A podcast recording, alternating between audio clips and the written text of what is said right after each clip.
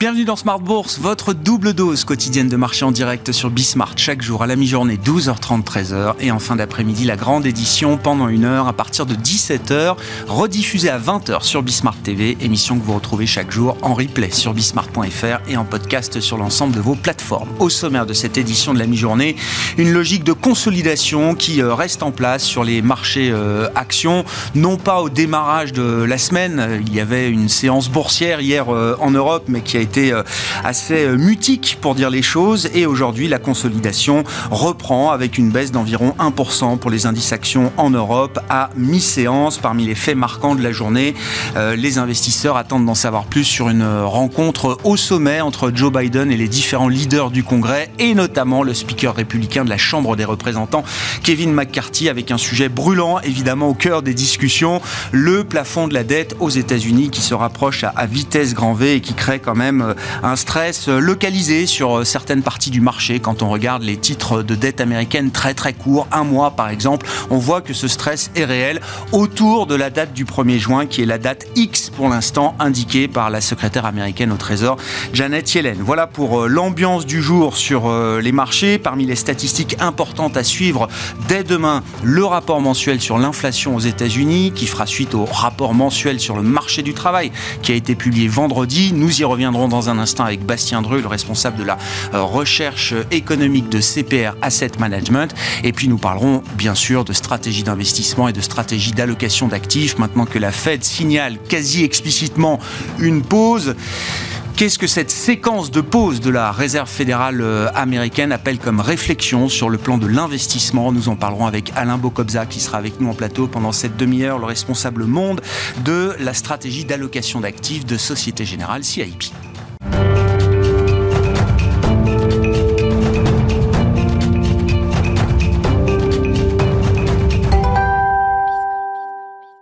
Mais revenons tout d'abord sur la séquence euh, américaine et notamment la séquence statistique avec les chiffres de l'emploi qui ont été publiés vendredi. En attendant demain le rapport mensuel sur l'inflation du mois d'avril. Bastien Dreux est avec nous par téléphone pour évoquer ces euh, statistiques, responsable de la stratégie de la recherche économique de CPR Asset Management. Bonjour et bienvenue Bastien. Merci beaucoup d'être euh, d'être avec nous. Les investisseurs ont pris connaissance du rapport mensuel sur l'emploi américain vendredi. Il est encore temps de revenir sur ces quelques chiffres. Bastien, avec un chiffre global de création d'emplois net au mois d'avril de plus de 250 000 euh, aux, États-Unis. Quelles sont les, remarques que l'on peut avoir vis-à-vis de ce chiffre global qui, qui, semble rester quand même plutôt euh, bon par rapport à la norme, euh, Bastien? Oui, à première vue, c'était pas un mauvais job report. Hein. On a un taux de chômage qui tombe à 3,4% de la population active, ce qui est quand même le plus bas niveau depuis 1969, donc ça commence à faire. Malgré tout, on peut rappeler que le job report est deux enquêtes. C'est une enquête auprès des entreprises et une enquête auprès des ménages. Celle auprès des ménages, celle euh, qui comprend le, taux de chômage, elle était en retard par rapport à l'enquête auprès des entreprises. Et sur ce point, on peut sans doute rappeler, on peut sans doute parler d'un rattrapage. Mais surtout, je crois qu'il y a trois éléments qu'il faut mentionner dans ce job report. Ils ne sont pas forcément très rassurants. Le premier élément, c'est le fait que le job report il fasse état de 253 000 créations d'emplois non agricoles en avril, mais les chiffres de février et de mars ont été fortement revus à la baisse. Hein, pour 150 000 emplois euh, en cumulé, c'est énorme. Et en fait, des révisions euh, aussi fortes à la, à la baisse, on ne voit quasiment jamais hors période de récession. C'est pour ça qu'il faut quand même euh, rester prudent et qu'il est difficile de donner beaucoup de crédit au bon chiffre entre guillemets euh, de création d'emplois euh, d'avril qui devrait lui aussi être révisé à la baisse ultérieurement. Le deuxième point, c'est certes que les salaires ont progressé sur un rythme intéressant en avril, mais le chiffre associé au salaire dans le job report, c'est le salaire horaire moyen, et il se trouve que le nombre moyen d'heures travaillées par semaine dans le secteur privé, il a continué à baisser donc il faut bien prendre en compte les deux pour savoir combien les Américains touchent grâce à leur travail. Et in fine, le rythme de progression des revenus du travail, il est en train de marquer un vrai euh, et un très violent euh, coup d'arrêt. Et clairement, on a une dynamique euh, des, heures travaillées qui est au point mort aux États-Unis. Elles ont même légèrement baissé sur les trois derniers mois. Et le dernier point, c'est l'emploi des intérimaires. le nombre d'intérimaires, il a continué à baisser sur les derniers mois, lentement mais sûrement. C'est quand même généralement associé aussi aux périodes de récession. C'est intéressant, euh, Bastien, parce que ce, rapport mensuel sur l'emploi, il fait suite aussi aux, chiffres de Jolts du mois de mars, je crois, qui ont été publiés la, semaine dernière, alors qui montraient en matière d'ouverture de postes, de postes vacants, là aussi une forme de détente. On n'est plus du tout sur le ratio de deux postes ouverts pour un demandeur d'emploi aux États-Unis. Ce ratio-là s'est détendu aussi, euh, Bastien. Oui, c'est ça. Sur euh, sur le mois de mars, on avait euh, un nombre de postes ouverts qui a, baissé de presque un demi million, hein, donc c'est quand même euh, vraiment très important. Et quand on calcule le nombre de postes ouverts par chômeur, on est tombé à 1,6, alors que comme vous venez de le mentionner, lorsque le marché était le plus tendu, on avait un ratio qui était aux alentours de 2. Que nous disent les, conditions financières à travers euh, notamment l'enquête de la Fed réalisée auprès de l'industrie bancaire sur les euh, conditions euh, d'octroi de crédit, sur la distribution de crédit également Bastien, ce rapport était entre les mains de Jérôme Powell et du comité de la Réserve fédérale américaine la semaine dernière lors de la prise de décision. Il a été publié pour les marchés hier, le Senior Loan Officer Survey, que nous apprend cette, cette enquête sur le durcissement que tout le monde attend des conditions de crédit aux États-Unis, Bastien oui, alors c'est marrant parce que généralement cette enquête elle n'intéresse que les économistes, mais là je crois que elle a clairement jamais été aussi attendue. Lien euh, cette enquête. cette enquête trimestrielle de, de, la Fed sur les conditions de crédit, euh, on pourrait la résumer simplement en disant que les banques elles ont bien durci leurs conditions de crédit dans le sillage de l'épisode SVB, euh, mais peut-être pas dans les proportions cataclysmiques que certains attendaient. Donc on avait déjà eu avant l'épisode SVB un durcissement des conditions de crédit de la part des banques américaines.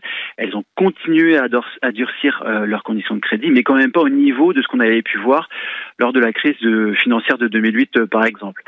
En revanche, ce qu'il faut vraiment souligner dans cette enquête, c'est le fait que la demande de crédit bancaire, elle, elle baisse vraiment beaucoup on se retrouve sur, sur des baisses de demande qui rappellent les récessions de 2001 et de 2008. Et ça, c'est vrai pour tous les types de crédits, les prêts aux entreprises, les prêts immobiliers, les crédits à la consommation, les prêts pour l'immobilier commercial. Bref, on a vraiment une forte baisse de la demande de crédit. Si on se focalise sur les prêts aux entreprises, on avait déjà une dynamique qui était à peu près nulle sur les six derniers mois. Hein, nulle parce que on avait un stock de prêts bancaires aux entreprises qui avait à peu près euh, stagné. Et maintenant, suite à, cette enquête, ben, on devrait plutôt euh, s'attendre à ce qu'on ait une contraction hein, du, du, stock de, de prêts bancaires aux entreprises qui commence à, à, se mettre en place. Et le dernier point hein, sur cette enquête, c'est euh, le, le, fait que la Fed elle a demandé aux banques comment elles voyaient la suite de l'année et les banques elles ont indiqué qu'elles pensaient continuer à durcir leurs conditions de crédit sur le reste de l'année 2023. Donc c'est plutôt un signal négatif. Ouais, dans, dans quelle mesure est-ce qu'il faut s'inquiéter aujourd'hui de la baisse de la demande de crédit de la part des entreprises, euh, notamment évidemment c'est plutôt un, un signal négatif pour l'investissement futur, j'imagine, euh, Bastien.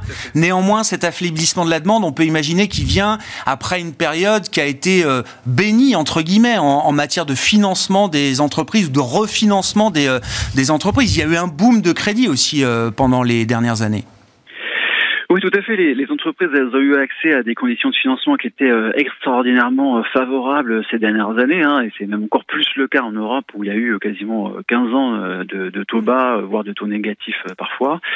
Donc, certaines banques ont pu mettre en place des, des, des, avoir accès à des financements intéressants sur le moyen long terme. Donc, elles n'ont pas de, de, problème de financement. En revanche, pour les plus petites entreprises, eh bien, qui reposent essentiellement sur le crédit bancaire et beaucoup moins sur les marchés obligataires, eh bien, on va pouvoir, on devrait avoir euh, finalement euh, des, situations qui se dégradent sur sur les semaines et sur les mois qui arrivent, tout simplement parce que les, les euh, ces petites entreprises n'arrivent plus à se financer. On en est au point où Jérôme Powell a, essayé de mettre tout ce qu'il pouvait dans l'idée d'une pause de la Réserve fédérale américaine après la hausse de taux de 25 points de base délivrée la semaine dernière. Bastien, Jérôme Powell qui s'engage par ailleurs, alors peut-être de manière un peu personnelle par rapport au reste du FOMC ou en tout cas au staff de la Réserve fédérale américaine, Jérôme Powell qui s'engage de manière un peu personnelle sur l'idée que, à ce stade, les États-Unis peuvent continuer d'éviter un scénario de récession. Il y a encore pour le patron de la Fed plus de chances pour que les États-Unis évitent une récession que de chances de voir les États-Unis basculer en récession au cours des prochains mois ou trimestres. Ouais, c'était vraiment ça l'élément le, plus étonnant de la conférence de presse. Enfin, le fait qu'ils remontent de 25 BP, et le fait qu'ils annoncent euh, une pause, finalement, c'était assez attendu euh, par tout le monde. Mais l'élément vraiment étonnant de la conférence de presse, c'était le fait que euh, Jean-Paul, il explique qu'il y a une divergence de vue entre les économistes de la Fed d'une part et les membres du FOMC d'autre part. Alors déjà en mars, il y avait des économistes de la Fed qui s'attendaient pour l'année 2023 à une récession qui soit limitée. Là, on a compris dans ce que disait Jérôme Powell que les économistes de la Fed s'attendent manifestement à une récession un petit peu plus marquée, mais euh, surtout il a souligné que les membres du FOMC et lui-même s'attendaient à une croissance modeste en 2023 et donc il disait un scénario sans récession est plus probable qu'un scénario avec récession. Alors comment on peut comprendre cette divergence finalement entre euh, les membres du FOMC et les économistes euh, de la Fed? On peut penser à une sorte de, wishful thinking. Hein. S'ils si, n'y croient pas, eh ben ça, ça, ça, pourra tout simplement pas arriver. On peut aussi penser à une sorte de, de croyance sincère hein, dans, dans, le fait que cette, euh, cette fois est différente, que ce cycle est différent pour des raisons euh, structurelles, peut-être pour des raisons de, de démographie euh, par exemple. Et puis on, on, peut aussi penser à la difficulté d'assumer vis-à-vis du Congrès, de la Maison Blanche, mais aussi de l'opinion publique, le fait que la Fed est en train de, de conduire l'économie américaine vers la récession. C'est quelque chose qui n'est pas forcément très facile à assumer. Le resserrement est-il déjà abusif ou pas du point de vue de la Fed, selon vous, Bastien? Ben là, euh, on a déjà des avant même cette cette hausse de 25 points de base, on avait euh, des, conditions de crédit euh, bancaire qui avaient été largement euh, resserrées, et donc là, on peut penser que, que, que cette dernière hausse de taux de 25 points de base n'était pas forcément nécessaire et que la, la, Fed aurait pu se reposer finalement sur le resserrement de crédit bancaire qui avait déjà pu y avoir, parce que comme l'a dit Jean Powell lui-même, ce resserrement des conditions de crédit il est équivalent à des hausses de taux directeurs. Et donc voilà, le, travail était déjà fait euh, entre guillemets. Bon, il faudra accepter un petit délai de latence de 3, 6, 9 mois peut-être pour pouvoir euh, juger de manière euh, plus approfondie ce cycle de resserrement monétaire de la Réserve fédérale américaine qui restera historique à plusieurs aspects. Merci beaucoup Bastien. Bastien Dru qui est avec nous par téléphone pour revenir sur les derniers chiffres américains. En attendant, demain, en début d'après-midi, la publication du rapport mensuel sur l'inflation pour le mois d'avril aux États-Unis. Bastien Dru, responsable de la stratégie de la recherche économique de CPR Asset Management. Thank you.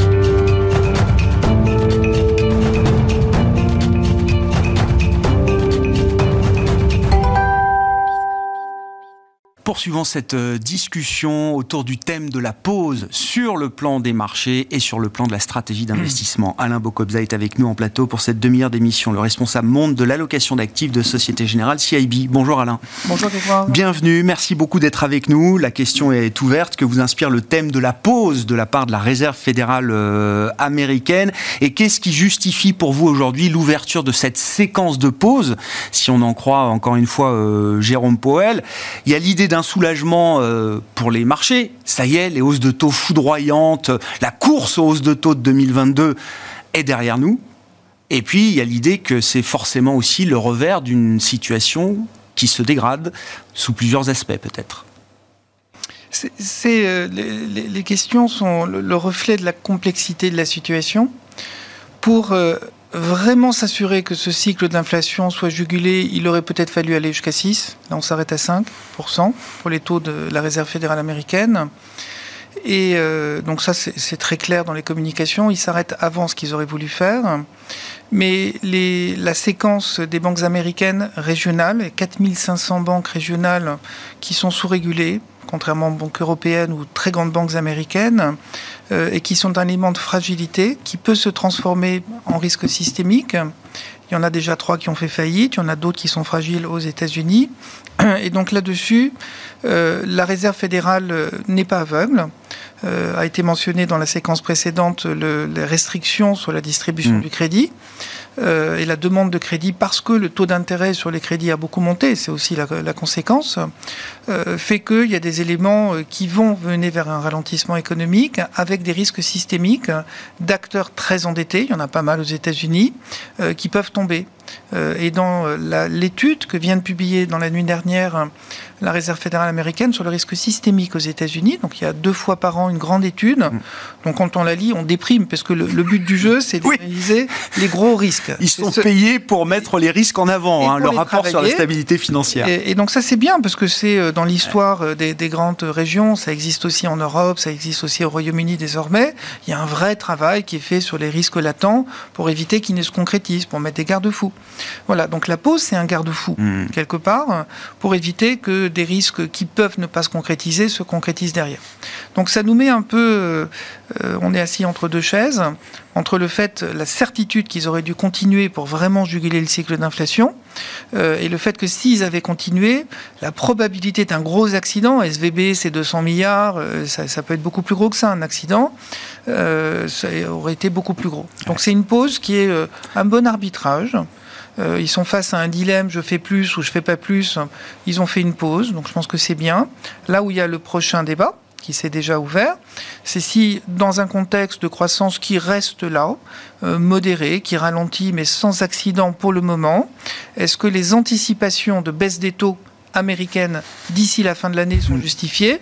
Et pour l'instant, c'est prématuré. Donc il va y avoir de la volatilité sur les anticipations de ce que va faire la Fed d'ici la fin de l'année. On a besoin d'un plus profond ralentissement pour que la Fed agisse et baisse ses taux. Pour l'instant, on n'y est pas. Mm. C'est intéressant, hein, je reprends juste la séquence, mais il faut se souvenir que 48 heures avant la défaillance de SVB, Jérôme Powell témoigne devant le Congrès, on est mi-mars, et il nous dit euh, la hausse du mois de mai, ce sera peut-être encore 50. Voilà. Et à ce moment-là, comme vous dites, le marché anticipe un taux terminal proche de 6%. Voilà. C'était deux jours avant SVB et on voit bien que le monde a changé euh, entre-temps, euh, poussant la Fed peut-être un peu plus vite que prévu vers cette logique de pause. Et d'avoir des dirigeants pragmatiques est plutôt une bonne nouvelle.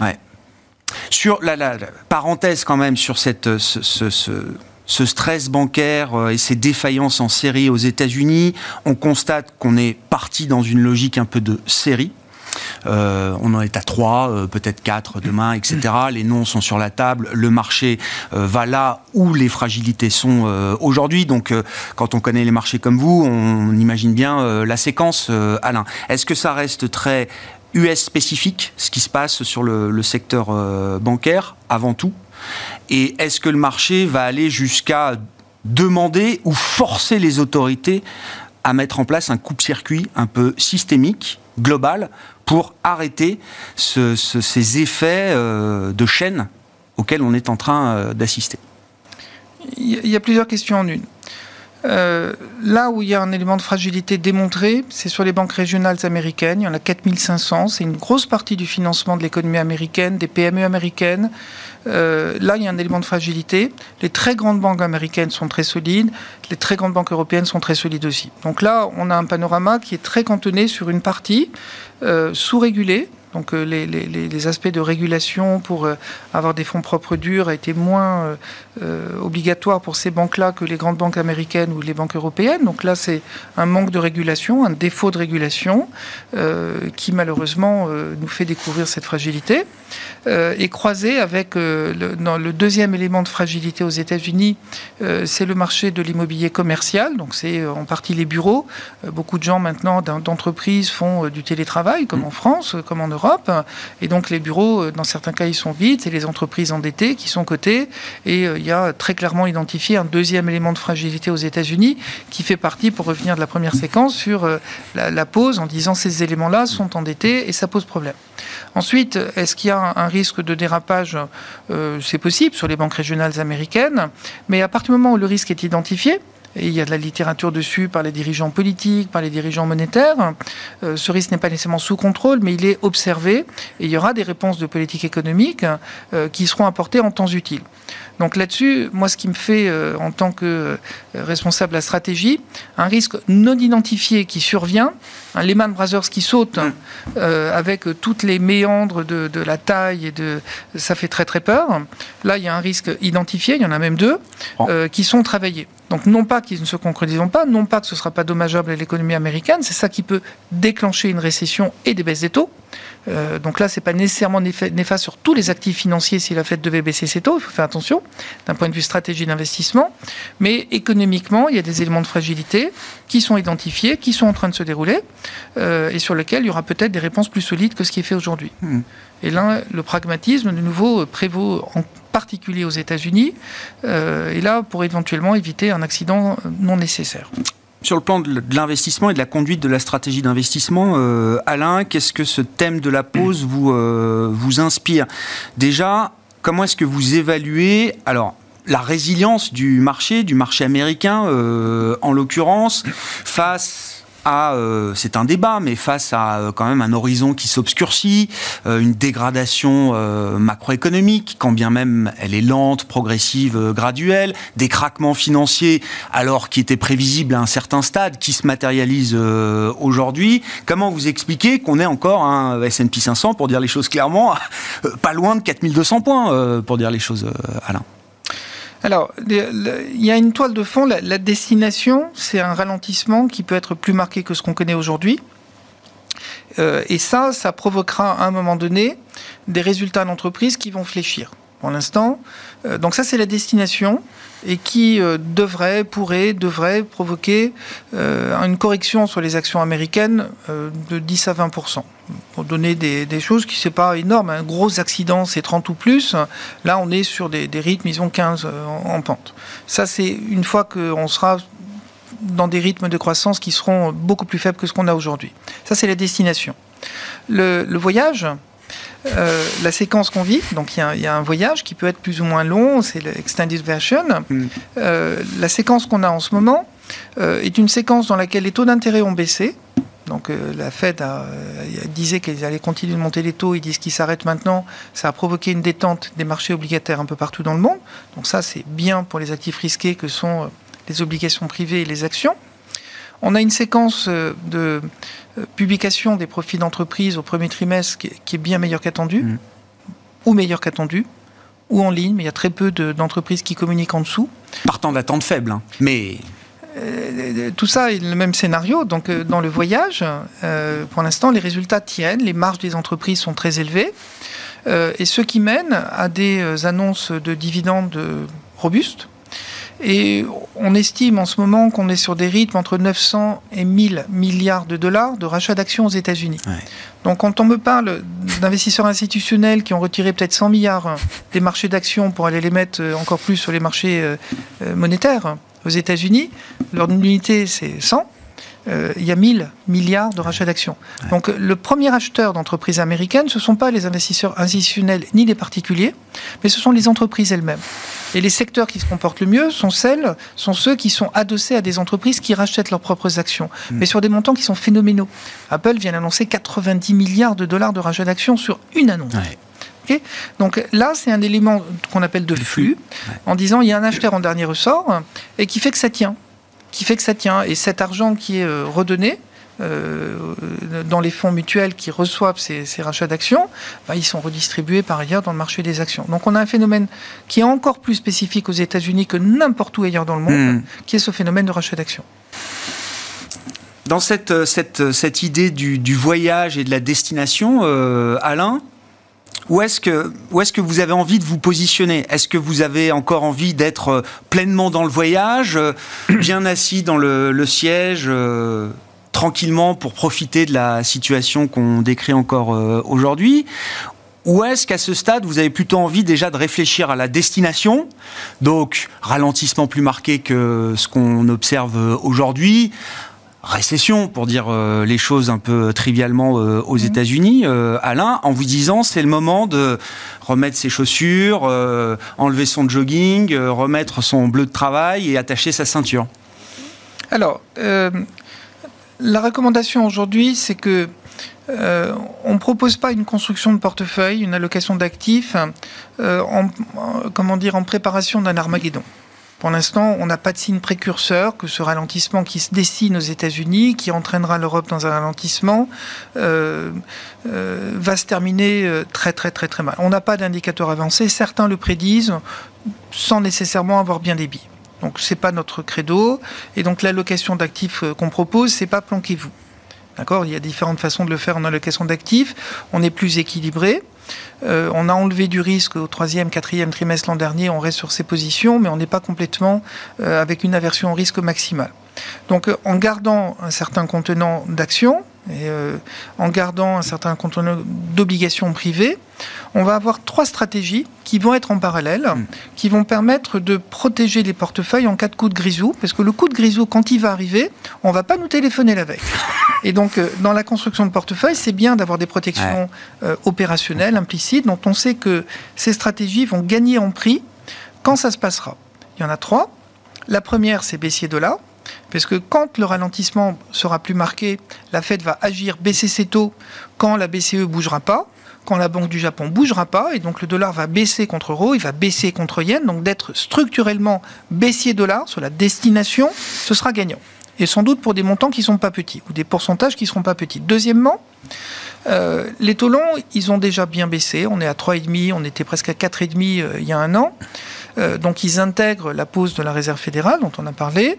Et en cas de coup de grisou, donc ralentissement plus marqué, mm. la Fed baissera ses taux et les taux courts vont baisser plus vite que les taux longs. Donc ce qu'on appelle un quantificateur de taux, le fait que les taux courts vont baisser plus vite que les taux longs dans les 12 mois qui viennent, est une stratégie qui gagnera beaucoup quand on ira dans la destination. Troisièmement, à la configuration d'un marché obligataire euh, avec des taux qui se détendent aux États-Unis à terme, avec un dollar baissier, avec des banques centrales partout dans le monde qui euh, ont un dédain pour le dollar américain, notamment pour les pays non alignés, on achète de l'or. Et c'est une stratégie qu'on a depuis un peu plus d'un an, qu'on continue de prôner, en disant l'or est un excellent diversificateur. Pour des particuliers, ça peut être des pièces ou pour les plus riches, des lingots. Euh, pour les institutionnels, il y a des ETF euh, qui vont calquer, suivre le cours de l'or, euh, qui sont très liquides et qui permettent d'exposer un portefeuille financier aux variations du cours de l'or. Et ça, c'est très protecteur partant de, niveaux de, prix qui sont déjà des prix records pour l'or, euh, en dollars, en euros même, enfin dans les différentes euh, grandes devises. Ça veut dire qu'il y a un risque non nul de, de voir les prix de l'or à des niveaux records euh, qu'on n'a pas vu encore jusqu'à aujourd'hui. Si on, si on met l'or comme un actif financier, euh, dans la génération de nos grands-parents ou avant, il y avait euh, dans l'allocation d'actifs qui n'était pas institutionnelle, qui n'était pas via des ETF, ça n'existait pas, mais il y avait euh, des obligations en direct, il y avait des actions en direct, il y avait quelques lingots, pour les plus riches c'était de l'emprunt Pinet, il y avait de, de l'or dans un portefeuille, en Suisse il y a toujours de l'or, et je, je prône de, sur des allocations d'actifs classiques, robustes donc, et, l'or a sa place. Et si vous mettez le prix de l'or à 2000 dollars l'once, euh, contre le prix du S&P sur les 20 dernières années, ça va être au parking. Ça n'a pas bougé. Non. Le prix de l'or, il n'a pas bougé contre le CAC 40, il n'a pas bougé mm. contre la plupart des, mm. actifs cotés. Euh, donc c'est là où c'est un actif qui n'a pas beaucoup de références. Il n'y a, pas de coupon ou de dividende sur l'or. Donc c'est dur à évaluer. Mais c'est un actif qui est à la traîne quand on regarde les cycles longs euh, par rapport au marché d'actions, par exemple. Donc c'est bien protecteur de ce point de vue-là. Merci beaucoup Alain. Merci d'être venu partager euh, votre analyse et vos réflexions sur le plan de l'investissement dans cette séquence de pause donc qui s'ouvre. C'est le thème du moment euh, instillé par la Réserve fédérale américaine, euh, notamment Alain Bocobza, le responsable monde de l'allocation d'actifs de Société Générale CIB, qui était l'invité de Smart Bourse à la mi-journée sur Bismart. Voilà pour cette édition. Smart Bourse revient à 17h ce soir et demain à partir de 12h30 en direct.